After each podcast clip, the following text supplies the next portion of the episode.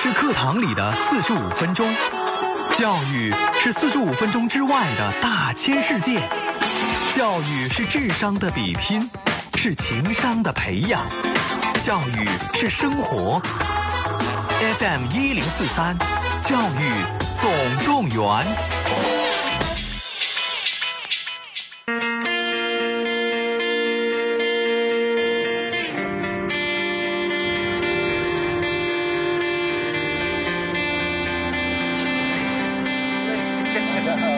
Lean over.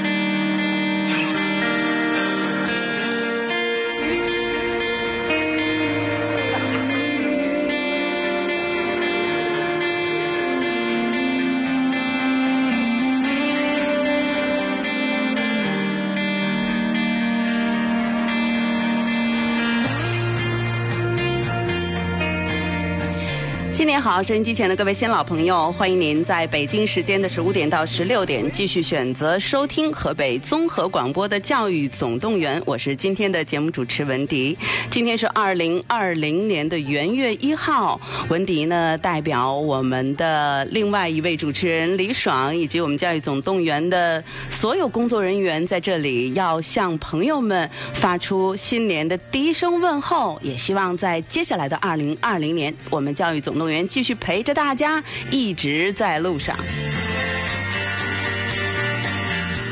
新的一年呢，我们的沟通和交流的方式，除了一些我们的老的方式之外呢，我们还为大家增加了新的内容哈。那欢迎大家呢在微信当中搜索“教育总动员助手”的首字母，也就是 J Y Z D Y Z。S 添加好友，我们的节目小助手就会拉您进入群里面，随时和我们进行互动交流。另外呢，欢迎搜索关注微信公众号“教育总动员”，您将可以订阅查看节目的预告、节目的内容和回听节目的音频。在二零二零年，我们希望以更多的实质性的内容和硬货呢，服务给大家。所以在这里，在元月一号，我们也为大家推出我们的微信公号“教育总动员”，欢迎大家订阅我们的公众号，新的内容随时会更新在那里。那我们此时此刻呢，呃，这段电乐呢，其实啊是来自于新西兰旅游宣传片，呃，陆川导演的一个专辑，听起来呢特别有行进感。那为什么我们今天会选择这样的一段电乐呢？呃，是因为我们今天的主题，我们今天的主题呢是啊、呃叫做我如何成为全球四百人之一。那我们的这个宣传的图片，其实很多的听众朋友已经都看到了，呃，当然也是和新西兰有关的。为什么呢？因为我们这一期的这个热点人物，也是我们今天的嘉宾，就坐在我的对面，刘琛。首先呢，请刘琛老师和大家见个面。你好，刘琛。主持人您好，听众朋友们大家好，呃，很高兴在二零二零年一月一日参加咱们今年第一期的节目，谢谢。嗯，呃，那其实说起来哈，今天我们请到刘琛呢，呃，也是非常呃嗯，这个有这个不一样的在里面的。为什么呢？因为介绍这个新西兰留学啊，呃，是很多。最近啊，听众朋友、家长朋友咨询我们节目组的一个问题，因为你看啊，临近春节了，然后寒假考试马上就要结束了，嗯呃，很多的这个家庭会选择什么呢？国外去进行春节这个长假的旅行，嗯呃，带着孩子，带着家人。另外，其实过完春节之后，呃，我们都知道，按照这样的一个教育的趋势来说，呃，五一左右的时候是留学的咨询季，然后还有就是微留学，对微留学还有游学等等的哈，这个家长们的一个选择。热点和高峰期这个字眼在这里面，所以有很多的这个家长朋友也在咨询我们，说你们节目能不能做一做关于这方面的专题节目，然后请一些专业的人士给我们指点一下迷津。呃，所以我们从元月一号开始就进入到一个留呃学季的系列。呃，我们首先开启的就是新西兰留学的这个系列。今天呢，我们请到的刘琛，呃，主题就叫做“我如何成为全球四百人之一”。因此，我特别想代表所有的家长朋友问您一个问题：这个所谓的全球四百人之一是什么意思？呃，这四百人呢是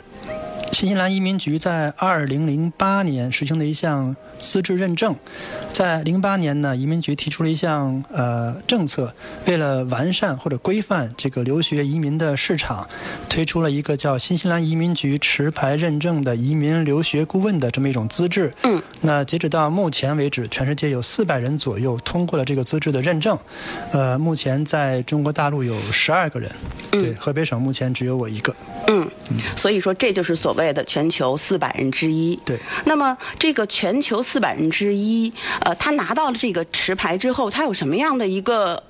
好处，或者是他和别人为什么不太一样呢？呃，首先呢，获得这种资质的这个途径是比较严格的，嗯要通过移民局的相关的学习考试，当然也要达到雅思的这个四个七分的要求。哦，呃，对，同时呢，这个要有多年的这个从学、从事这个留学移民的经验的这个相关的这个要求。嗯那所以呢，通过这些所有的这些要求之后呢，才能去申请这种资质。当你获得这个资质之后呢，相当于获得了一个新西兰移民局官方的认证。嗯呃，官方认证你可以开展新西兰相关的留学、移民以及工签这种或者是一些旅游相关的这个工作。哦，呃，那刘成，我可不可以这样认为？因为我手头有关于你的介绍哈，嗯呃，你拿到的是新新西兰移民局持牌留学移民顾问，嗯新西兰教育局认证留学专家，新西兰旅游局认证金牌旅游顾问，你是三金牌是吧？对就基本上是拿全了，旅游局的、移民局的和教育局的。是的，嗯、这个是很少的。呃，确实比较少。所以说，呃，专家在这里是 吧？我可以这样说吧？哪里哪里？嗯，就是你看，刚才我们说到了哈，刘琛是全球就是四百人之一，河北省唯一一人，而且是新西兰移民局、教育局、旅游局三方认证的啊，三金牌专家。所以我们今天真的请到的是，就是关于新西兰留学、游学、旅游的，呃。真的是实实在在的专家做客直播间，然后和大家呢开启新西兰留学系列节目的第一期。其实呢，说起新西兰啊，我们脑海当中第一个反应就是那儿是什么？啊，蓝天风景优美，蓝天白云，是吧？物产丰富，嗯农业发达，是很多导演非常喜欢的拍摄呃哎，景地。景地，比如说我们大家都知道的《魔戒》，对，还有就是在上个月十二月二十号，这个刚刚上映的冯小刚的新片《只有云知道》，它的拍摄景地、外景地其实就选在了新西兰，是的，是吧？是的嗯，所以说景美是第一，然后呢是很多人旅游的首选，没错。嗯，其实呢，我我接触过很多很多的这个业内人士，其实他们跟我私下里在聊，说其实他们觉得，尤其是带着小孩子出去旅游的话，哈，新西兰是一个特别棒的选择地，是从行程的时间来说的。比如说，你可能去到欧洲啊，或者是美洲其他的一些国家，那你可能会出现转机的情况。那么或者是说从我们中国出发，然后直达到那儿的话，可能要坐十几个小时的飞嗯机。但是新西兰是多久的时间呢？在中从中国到新西兰有三个直航点儿，嗯北京、上海还有广州。那从广州最近、飞过去的话，大概十个，也是在十个小时左右。嗯，所以说它的这个时间呢，呃，正好是让孩子们不是特别厌烦的一个时对，间。而且飞新西兰的航班有个特点，很多都是晚上飞，嗯就是凌晨一点钟起飞，呃，孩子可以在飞机上睡一觉。嗯啊，呃，因此这一点呢，也是很多家庭啊。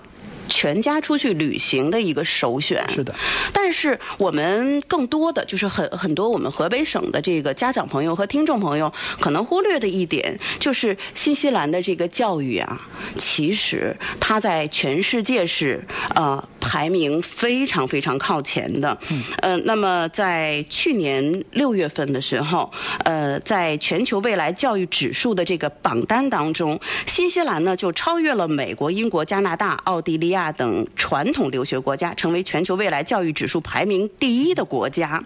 那么，这个全球未来教育指数可不是一个所谓的什么杂牌儿的、很渣的这种榜单，它是由《经济学人》智库呃在二零一七年发布的全球未来教育指数的这个白皮书当中哈去进行调查的。那么呃，这个去年的时候，二零一八年它是每年出一期嘛，那么新西兰是第一，排名第一，所以它的教育是特别值得我们深挖和了解的。嗯，是的。嗯，呃，刘琛，你给大家这个介绍一下你自己的经历。那么你之所以在做这个新西兰留学这一块儿，还有移民旅游这一块儿，那么你的缘起到底是什么呢？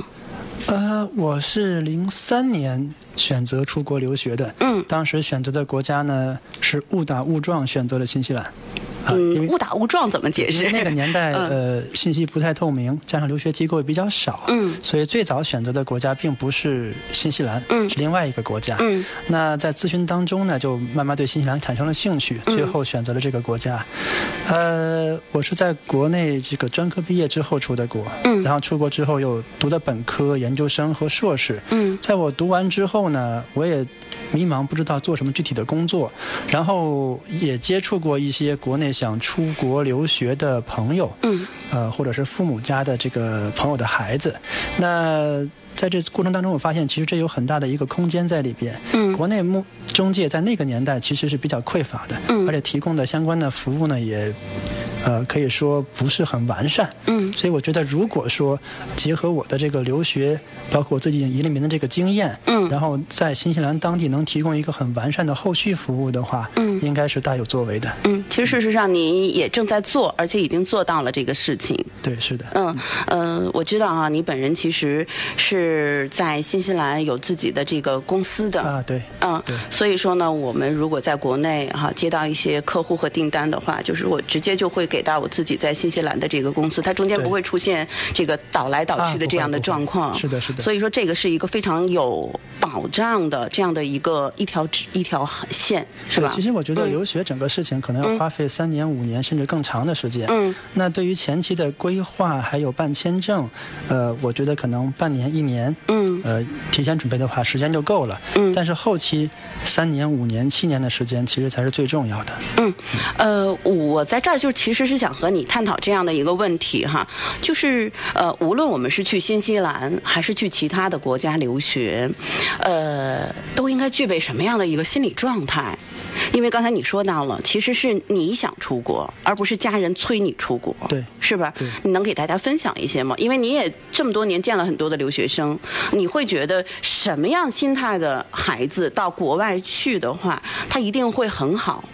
嗯啊，其实很多家长就问我这个问题，说你看刘琛说我们家孩子是这样这样，他适不适合出国？嗯我觉得最关键的一点在于一个这孩子是否踏实。踏实。，对，嗯呃，或者说有自控力，我觉得这两者是、其实是一点。嗯其实，在国外的这个教育的难度来讲，我认为要比国内的要略低一些，尤其是在理科方面，比如数理化，嗯它其实简单一点。嗯那虽然会学一些我们中国没有学过的东西，尤其在高中阶段，那比如说西南的高中可能会学一些简单的统计课、简单的经济课，嗯那我们的高中肯定是没有的。嗯虽然会学这些我们没有接触到的东西，但是依然这个水平是不难的。嗯所以我认为，只要是我们这个孩子能正常的去上课、交作业、认真的回答老师的问题、认真的做课前课后的预习和复习，我认为没有什么大问题。嗯，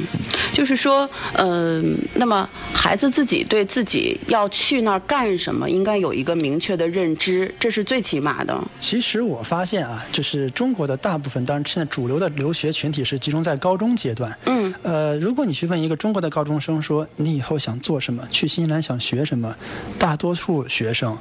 没法给我一个很明确的就是你可能会和一些留学生和即将留学的准留学生和家长进行面谈的对时对候，对你会通常会有这样的感受。对，学生嗯人家学员学什么呀？以后发展方向在哪儿啊？他根本就不知道，因为他没有接触过社会。嗯他全是在学校里面学的数理化这些东西，所以你很难在他留学之前就给他做一个很明确的学习规划。嗯那我们能做的是什么？给根据家庭情况，根据他家长的意愿，给他做三到四四套的留学计划。哦然后学生到了新西兰当地之后，通过在学语言或者学预科，这个或者学高中期间，他会慢慢的明确他的方向。嗯，然后我们也会请一些他想学这个专业的一些我们的老生、学过的学生，嗯来给他带一带他嗯带着他，给他讲讲这个专业具体讲什么，他是否感兴趣。哦，是这样。对嗯、那你其实说到的这些，呃，说起来好像挺容易，就是首先根据不同的家庭、不同孩子的特点，有针对性的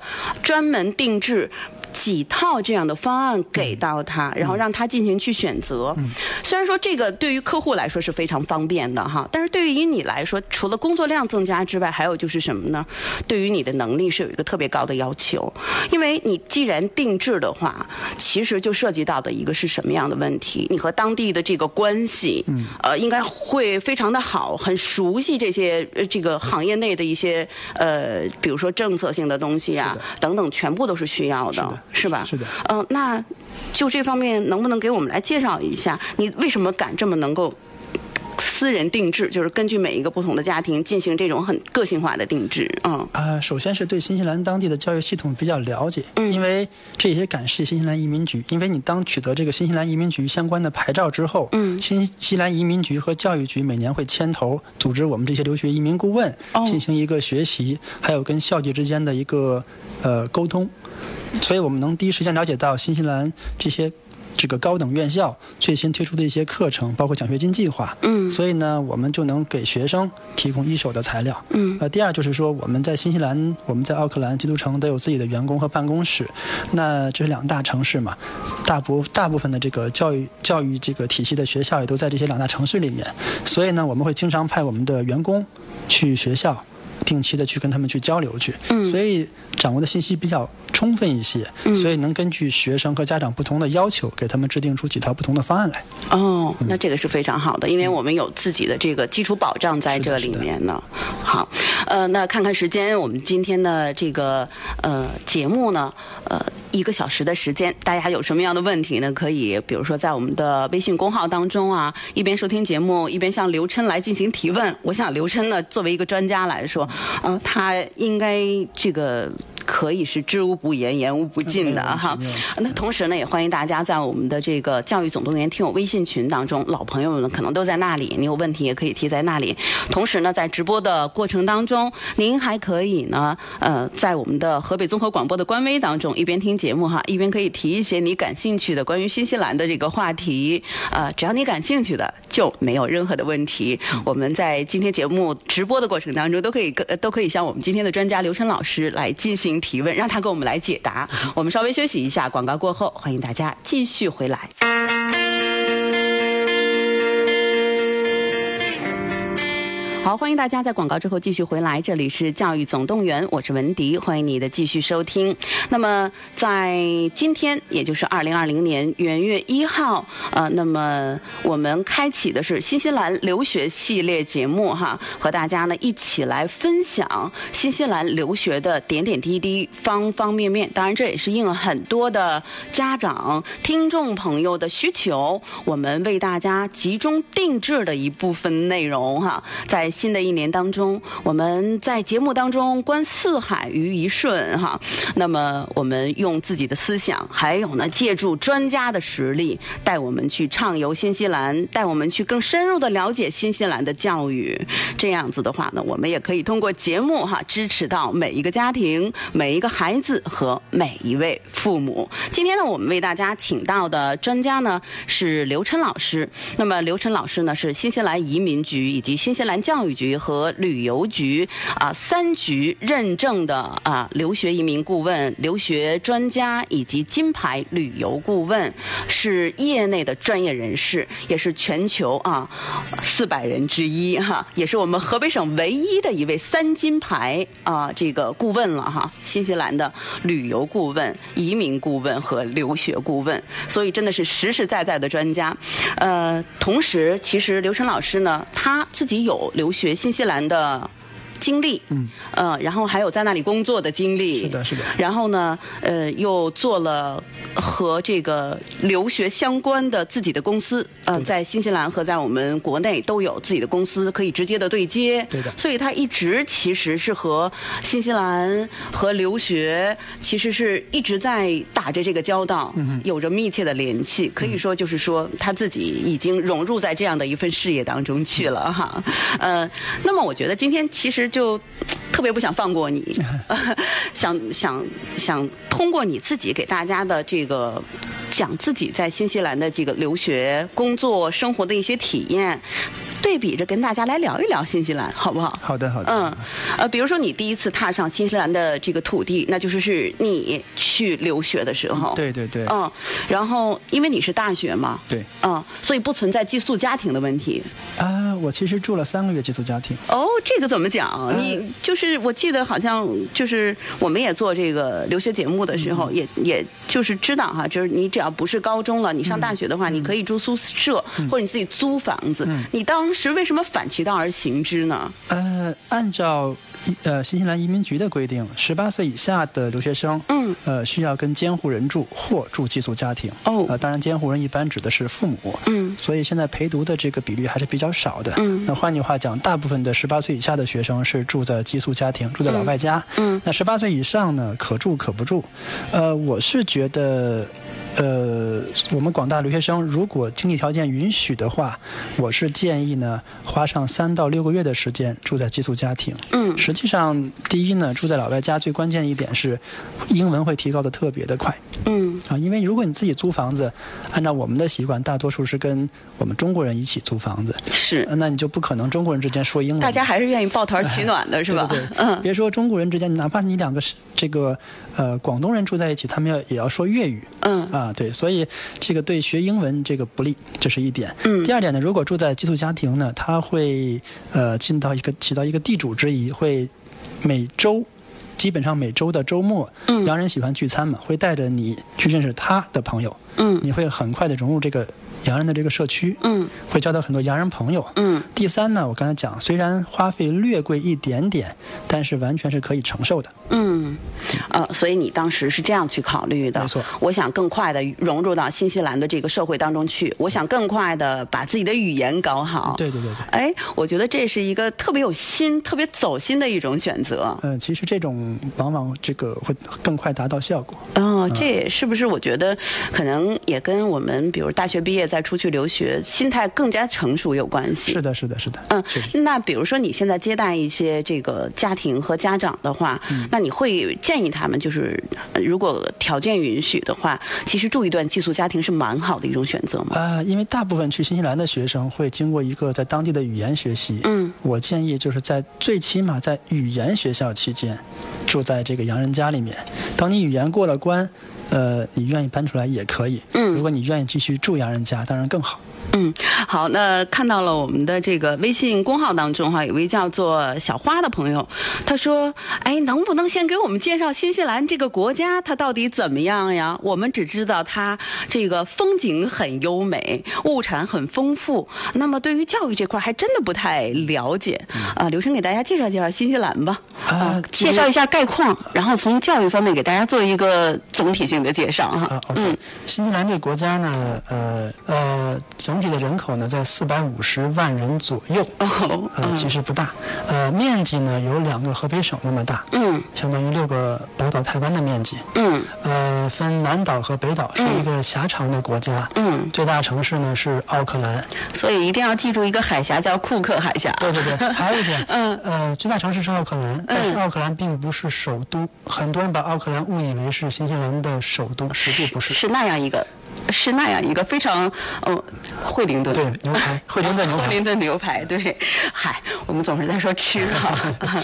嗯，然后呢，它这个呃新西兰的这个最丰富的资源肯定是旅游行业。嗯目前呢，据二零一八年的统计局给的数据，目前旅游行业是新西兰第一大行业。嗯所以呢，呃，针对于有可能去新西兰留学的学生，我认为在未来的几年之内，如果学生愿意考虑学旅游管理或旅游及酒店相关管理的话，嗯应该是个比较好的方向。嗯，呃，这是刚才刘琛老师也是专家给到我们的一些建议，也是给我们非常简要、扼要的用一两分钟的时间介绍了新西兰这个国家。那么新西兰其实它还有一个名字叫纽西兰，嗯，对，啊，是吧对？原来也是有这样这字的称谓的，而且呢，它因为是英联邦的成员国，所以说呢，其实它的教育体系呢，啊，它的教育体系其实沿袭的还是这个、呃英国的这个教育体系的，嗯差不多是这样子的吧？对对对。嗯，所以说这也是很多的家长比较认同，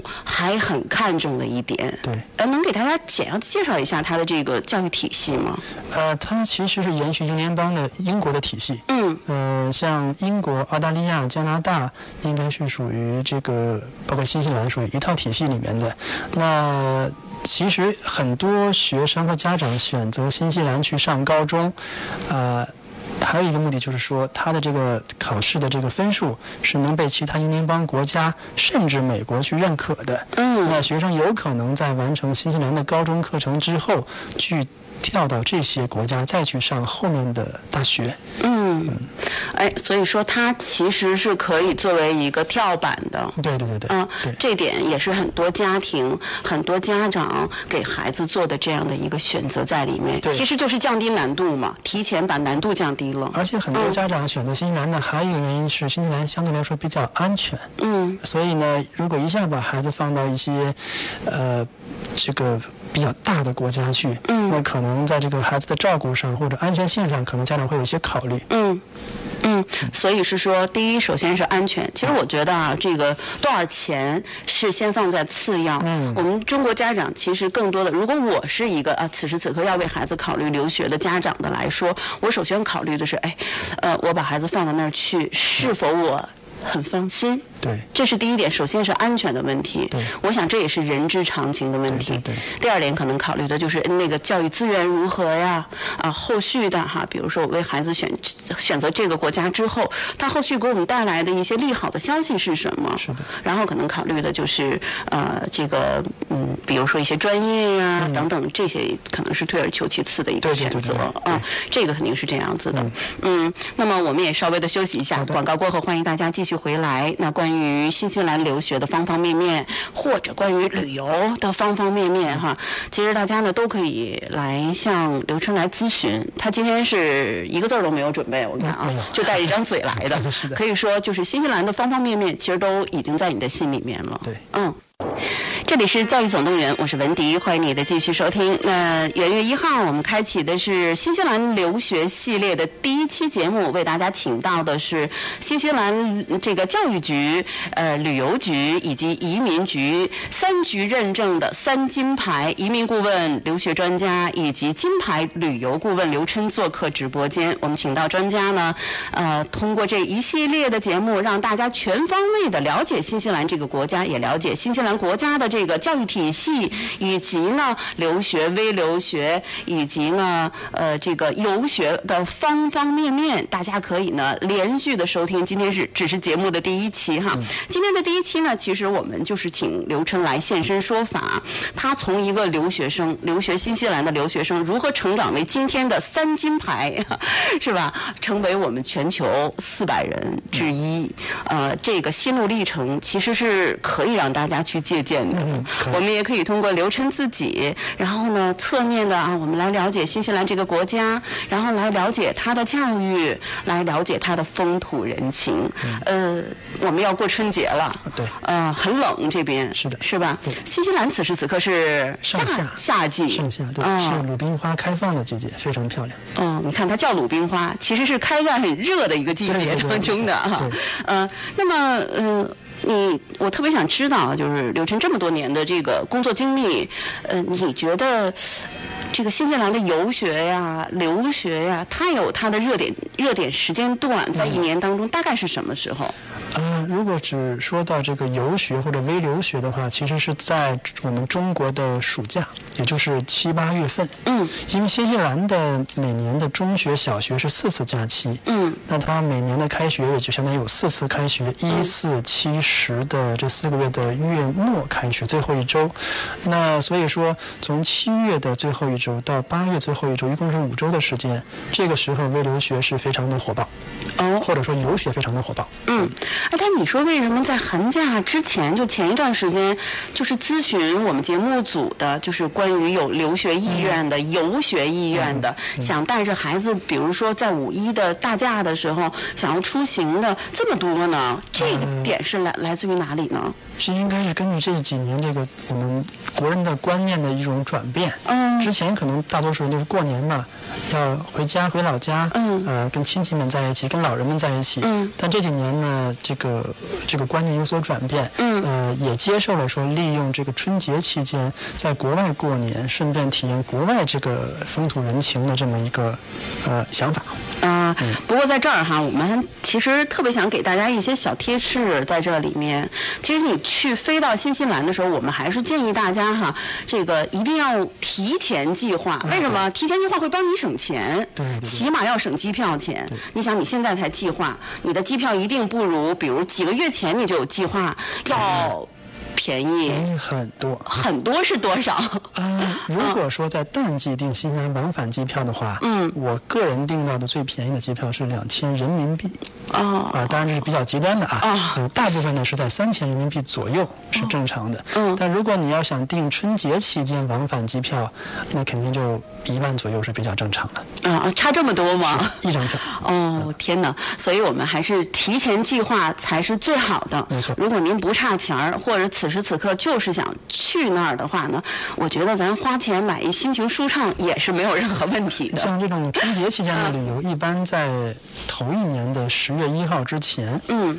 订，还会有一些比较便宜的价格。嗯过完国庆再订都会很贵。所以说刘晨，这个是不是一个我们比如说旅游圈，尤特别是国外旅行的这样子的一个呃，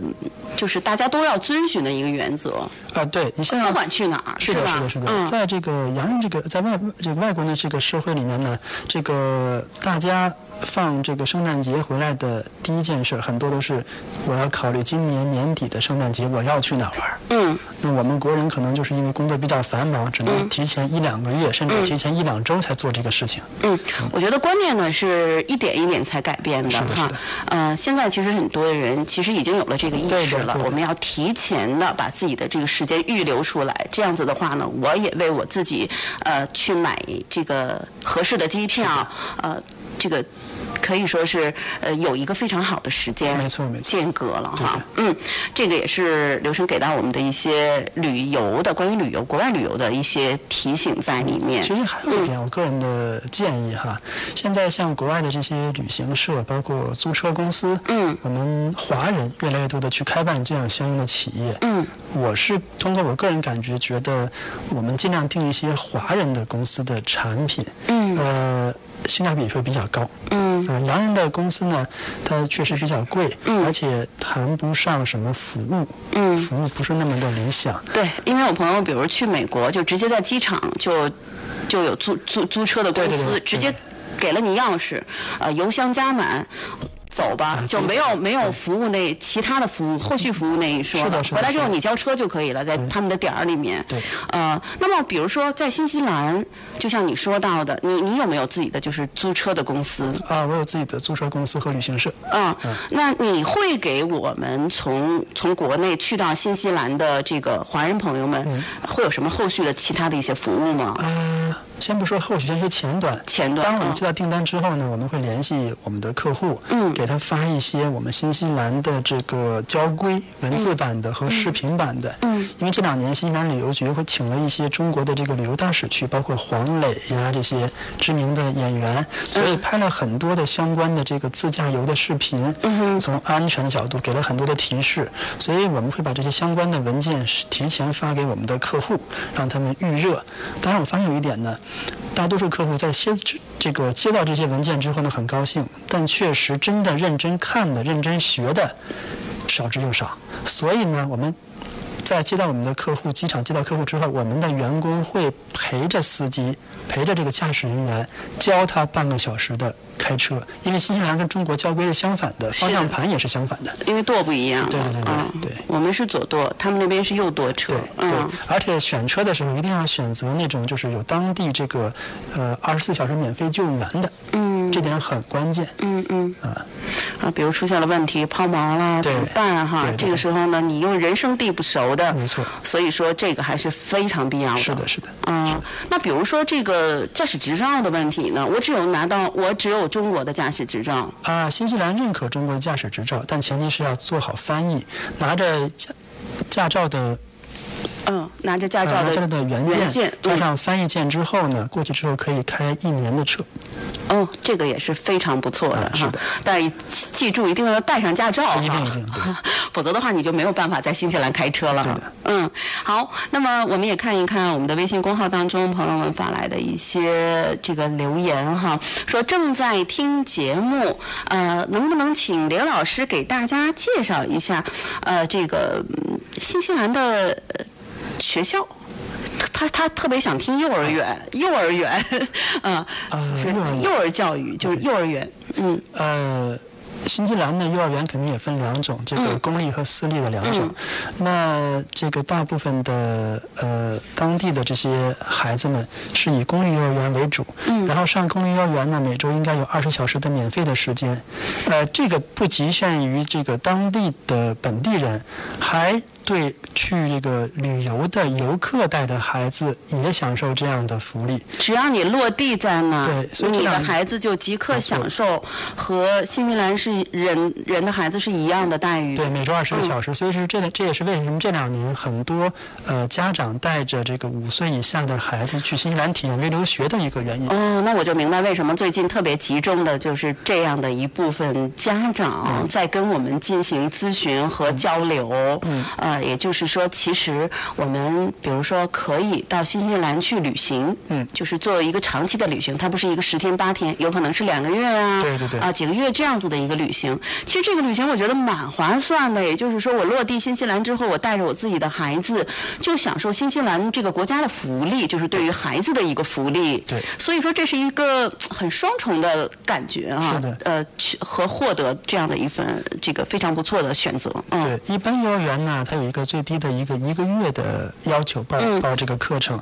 呃，但难点在于说要提前很久去申请，比如两个月、三个月，嗯你不能说我今天临时起意带着孩子去了，这种你很难抢到名额，嗯所以呢，我们要提前两到三个月去选择幼儿园，跟幼儿园进行沟通，把名额预留下来。嗯，那比如说现在我们就是中国人去到新西兰，而且选择是带着孩子做一个，比如说几个月的这样子的旅行，嗯然后呢，我就把孩子放在当地，就像你说到的五岁以下，是吗？对嗯，那么我们通常的操作是直接和新西兰旅游局啊，还是教育局联系，还是我们通过所谓的中介和公司？呃，一般是怎么去选择？呃，对于我们这个客户来讲，当然是建议通过专门的这种中介机构去去操作这个事情，嗯，因为呃术业有专攻，对，这是第吧一，第二就嗯很难，对于这个家长们很难直接联系到幼儿园，对，因为太基层了，啊是吧？对对是，确实是确实是，嗯， 嗯，那个你都没有去过，然后你再去联系这件事情难度，其实还是蛮大的。而且你还跟嗯人家说帮我孩子预留两个月之后的一个月的席位，嗯，你又不交钱，因为他确实不收钱嘛，是不那收那钱的人嗯家凭什么给你留呢？所以说，就是把专业的事要交给专业的人去做，这样的话会更好、更是的顺畅，能够保证你的这个旅行会更加的安全、高效，是吧？嗯对这个是可能是我们现在国人做这样子的一个，就是带孩子、带小朋友到。这个新西兰去旅行，呃，而且是相对来说时间长一点的这种所谓的旅行，嗯呃，更多的一种选择是交给专业的公司去做。对的，嗯，呃，那么，嗯、不知道最近有没有就是很多的家长给你们做这样子的一些咨询，就是带着小朋友出去，然后到呃到当地的幼儿园去接受这个学幼儿园的这样的一个这个这个学习和生活，嗯其实咨询幼儿园的这个咨询量还是挺大的，嗯呃，个现在家长们也都想开了，家长经济条件也允许，嗯所以呢，很多家长想利用春节这个时间带着孩子去，但是像我刚才讲的，很多家长都是临时起意，嗯，但是规划好之后，一看机票，一看费用，反而打退堂鼓了。高，很高，哦嗯对，所以其实建议还是利用这个暑假的时候，嗯那我们提前到呃六月份、五月份来做这个准备，甚至更早，那会订到更便宜的机票。嗯，呃，你看，在我们的微信公号当中，有一位朋友就在说了，说下次咱们教育总动员能不能和这个刘老师的公司直接的对接一下，提前的给我们做一下这样的一个选择，呃，这样子的话，我们会觉得更棒哎。嗯可以其实我觉得是一个特别好的一个考虑的方向哈。嗯、呃，那刚才其实也说到了，我们要提前安排自己的行程，然后把专业的事交给专业的人去做。呃，那对于呃像我们刚才说到的这个家长朋友们来说，就会更加的轻松。嗯，这样的选择呢，可能也会更好，而且会让你的成本下降。没错。嗯，好，那我们也稍微的休息一下，广告过后欢迎大家继续回来。好，欢迎大家继续回来，这里是教育总动员，我是文迪，欢迎你的继续收听。今天是二零二零年元月一号，是我们教育总动员新年的第一期节目。我们从新年的第一期节目呢，开启的是新西兰留学系列节目。今天呢，为大家请到的是新西兰移民局、教育局、旅游局三局认证的金牌旅游顾问。认证的留学专家以及留学移民顾问刘琛老师做客直播间，我们请专家呢给大家解读专业的事儿哈。呃，其实我们今天通过刘琛老师哈在新西兰的留学经历，以及他的工作经历，以及他自己的个人感受，呃，也了解了新西兰的很多事情。其实刚才呢有一位听众朋友哈。他肯定也是一位家长朋友，他说到了，就是说以后能不能我们节目啊，然后呢，像请到刘琛老师这么专业的团队，我们为大家集中的定制一些这样子的新西兰的微留学呀，啊，还有这种游学的行程哈、包括可以为一些小龄孩子的家长定制一些刚才我们说到的幼儿园的这种行程哈、大人可以在那里去感受新西兰的生活，然后孩子可以进入到幼儿园和那里的小朋友们在一起。是吧？呃，我觉得这是一个特别棒的一个设想哈，我们也希望在今年能够付诸实行。呃，但是我有一个疑问哈，刘晨老师，也就是说，每一个家庭其实他的诉求不完全一样，那。你们都会怎么选择？比如说，你看，因为很多的这个机构也在做这样的事情，他们可能是会有一个团，对这个团呢就是多少个家庭、多少个人，你够了之后，他才能出发，才能有这个行程。否则的话，我们也知道这件事情都是你好我好大家好的事情。如果只是说我们就是这个希以希望被服务的家庭，我们把钱告给到你们了，我可能只有三组家庭，人数就是这些。那对于我们的这个旅行旅游机构来说，我们算了一下，我们可能连本儿都合不上，我们要赔钱。这件事情可能你不会去做，对吧？嗯，那你们一般会怎么去做？你们是几个家庭或几个以上的家庭多少人，然后我们才能出行吗？我们是以一个家庭为单位，啊，嗯这这么做你们啊呃因为我们是不考虑成本问题吗？嗯，也是考虑。嗯但是我们的优势在于我们在奥克兰和基督城都有自己的员工在那儿，嗯，不会增加额外的成本。那额外的成本是什么？能跟大家说的更透明一些啊吗？嗯哦比如现在社会上有一些机构所组组织这种团，嗯一个团十个人、二十个人，为什么达到要求呢？首先是他要跟团游，必须从国内跟着人去才可以。那所以这这个成本是要摊到里对对对面的，对，嗯那我们这个个性定制呢，从两年前开始做，嗯那以家庭为单位，因为这种带小孩去的大多数会家长跟着去，嗯那无非就是说，在飞机上这段时间，我们人是不陪着的。嗯从这面呢上飞机到那边下飞机之间，我们是呃家长来订票，或者我们来协助他订票。呃，其实两边都有接待的，对对对，我们一下飞机就我们人去接，嗯后续都有人安排，嗯所以不会增加我们额外的成本。哦，是就是说很直接、很透明，嗯对我们就是自己的公司，对然后这样去对接，对，我们不会为了这一个家庭再去雇佣额外的人去操作这个事情。嗯嗯嗯，懂了懂了，所以这部分成本就省啊，了，对对对。是这意思吧？对对对嗯，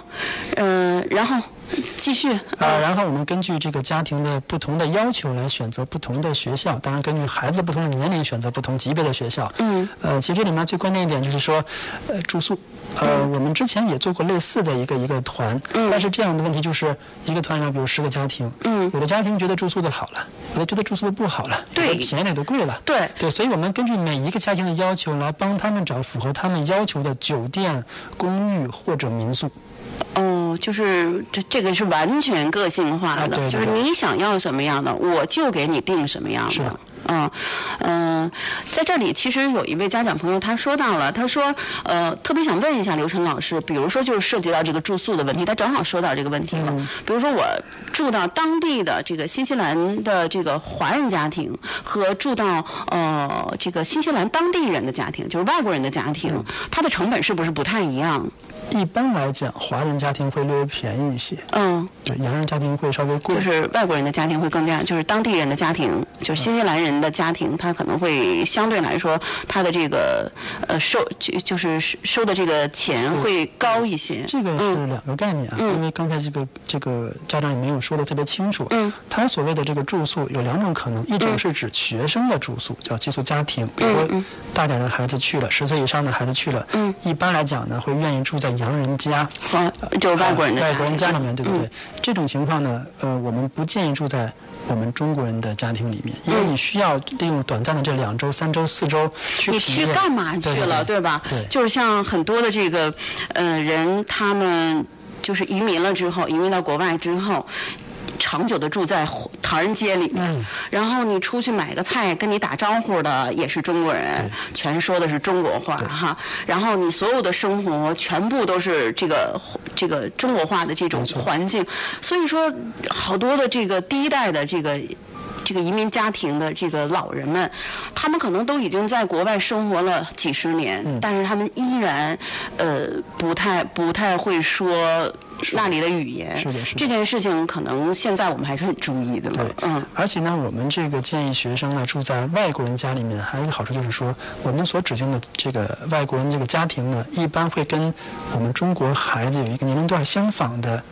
孩子。就是我们会当地的家庭会去这样去选择。对对对，所以在孩子上下学期间呢，会给他找个伴儿。嗯在学校期间呢，也会给他找个伴儿。虽然这个伴儿呢只会说英文，不会说中文，嗯，但是孩子们的沟通交流，你发现吗？语言只是很少的一部嗯分，他们比比划划的，运用各种肢体语言、表情、动作和行为，他们能交流的非常顺畅。那家长问说：“嗯你看这两周的留学或三周的留学，孩子能学到东西吗？”嗯我可以很负责任的说，他学不到东西。嗯因为毕竟英文他根本听不懂。嗯但是孩子们每天下课回来会非常的开心。嗯啊，他会给你讲很多学校的事，家长就会琢磨说：“你又听不懂，你怎么知道的？”，其实我觉得我们中国的简中国的这个父母哈，特别容易去物化一些东西，比如他们不太相信孩子获得了很满满的感受回来了，因为那东西看不见抓不着是的。但恰恰在教育这件事情上，一个孩子的感受体验是非常之重要没错的没错一件事情。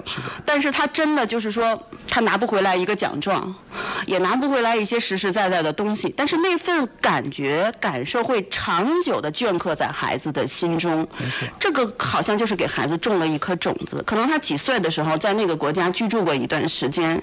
他有朦朦胧胧的那个记忆和感受在里面。他可能在二十岁或十几岁的时候，这份感觉和感受突然之间又冲击到了他，在某一个特殊特定的场合，嗯会成就一个孩子对一生职业的选择、人生的走向，甚至他未来的发展对。的可能有的时候真的就是这么一点点，是的。嗯。而且我们会经常接触到那些之前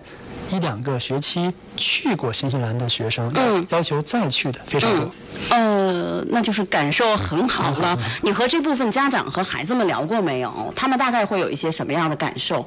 呃，跟你有什么样的分享？他们主要觉得第一次去了之后，没有就是真正体验到的，要比真正想象到的要多很多。嗯，他们觉得自己没有做好充足的准备去接收这些东西，嗯，然后希望通过第二次甚至第三次去更好的体验。所以有的时候就是呃，扑面而来的感受太多，使我有点猝不及防。嗯是的是的一时呢，好像呃没有接收到我觉得我应该接收到的那么多。没错然后回国了之后回过味儿来，我还想再去，是这样的一种是的感是的受，是吧？好，我们把话题拉回来。刚才其实说到的是寄宿家庭，就是孩子。住在外国人的寄宿家庭里嗯面，比住在中国人，就是我们移民到那里的中国人的寄宿家庭要好得多。这是刘晨老师给大家的一个呃他自己很个性化的一个建议。嗯那他你刚才说到了这个所谓的住宿是两种，一种就是呃刚才我们说到的这个孩子出去留学嗯或者是微留学的时候，那么另外一种就是刚才我们提到的，就是父母带着孩子，孩子非常小，嗯那他们可能白天的时候就被送到幼儿园去了，当地的。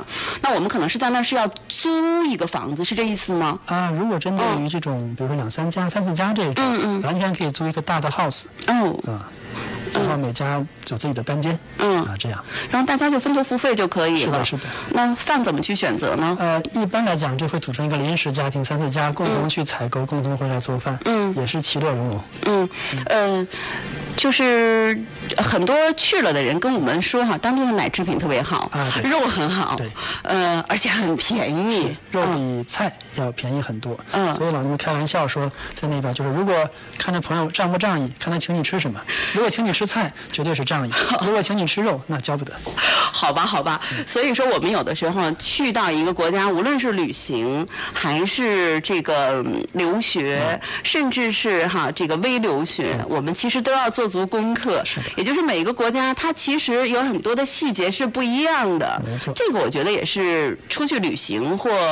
带着孩子出去旅行，住在那里一段时间，甚至是让孩子有留学的经历，呃，这也是一个我们应该去关注的点。是的，是的。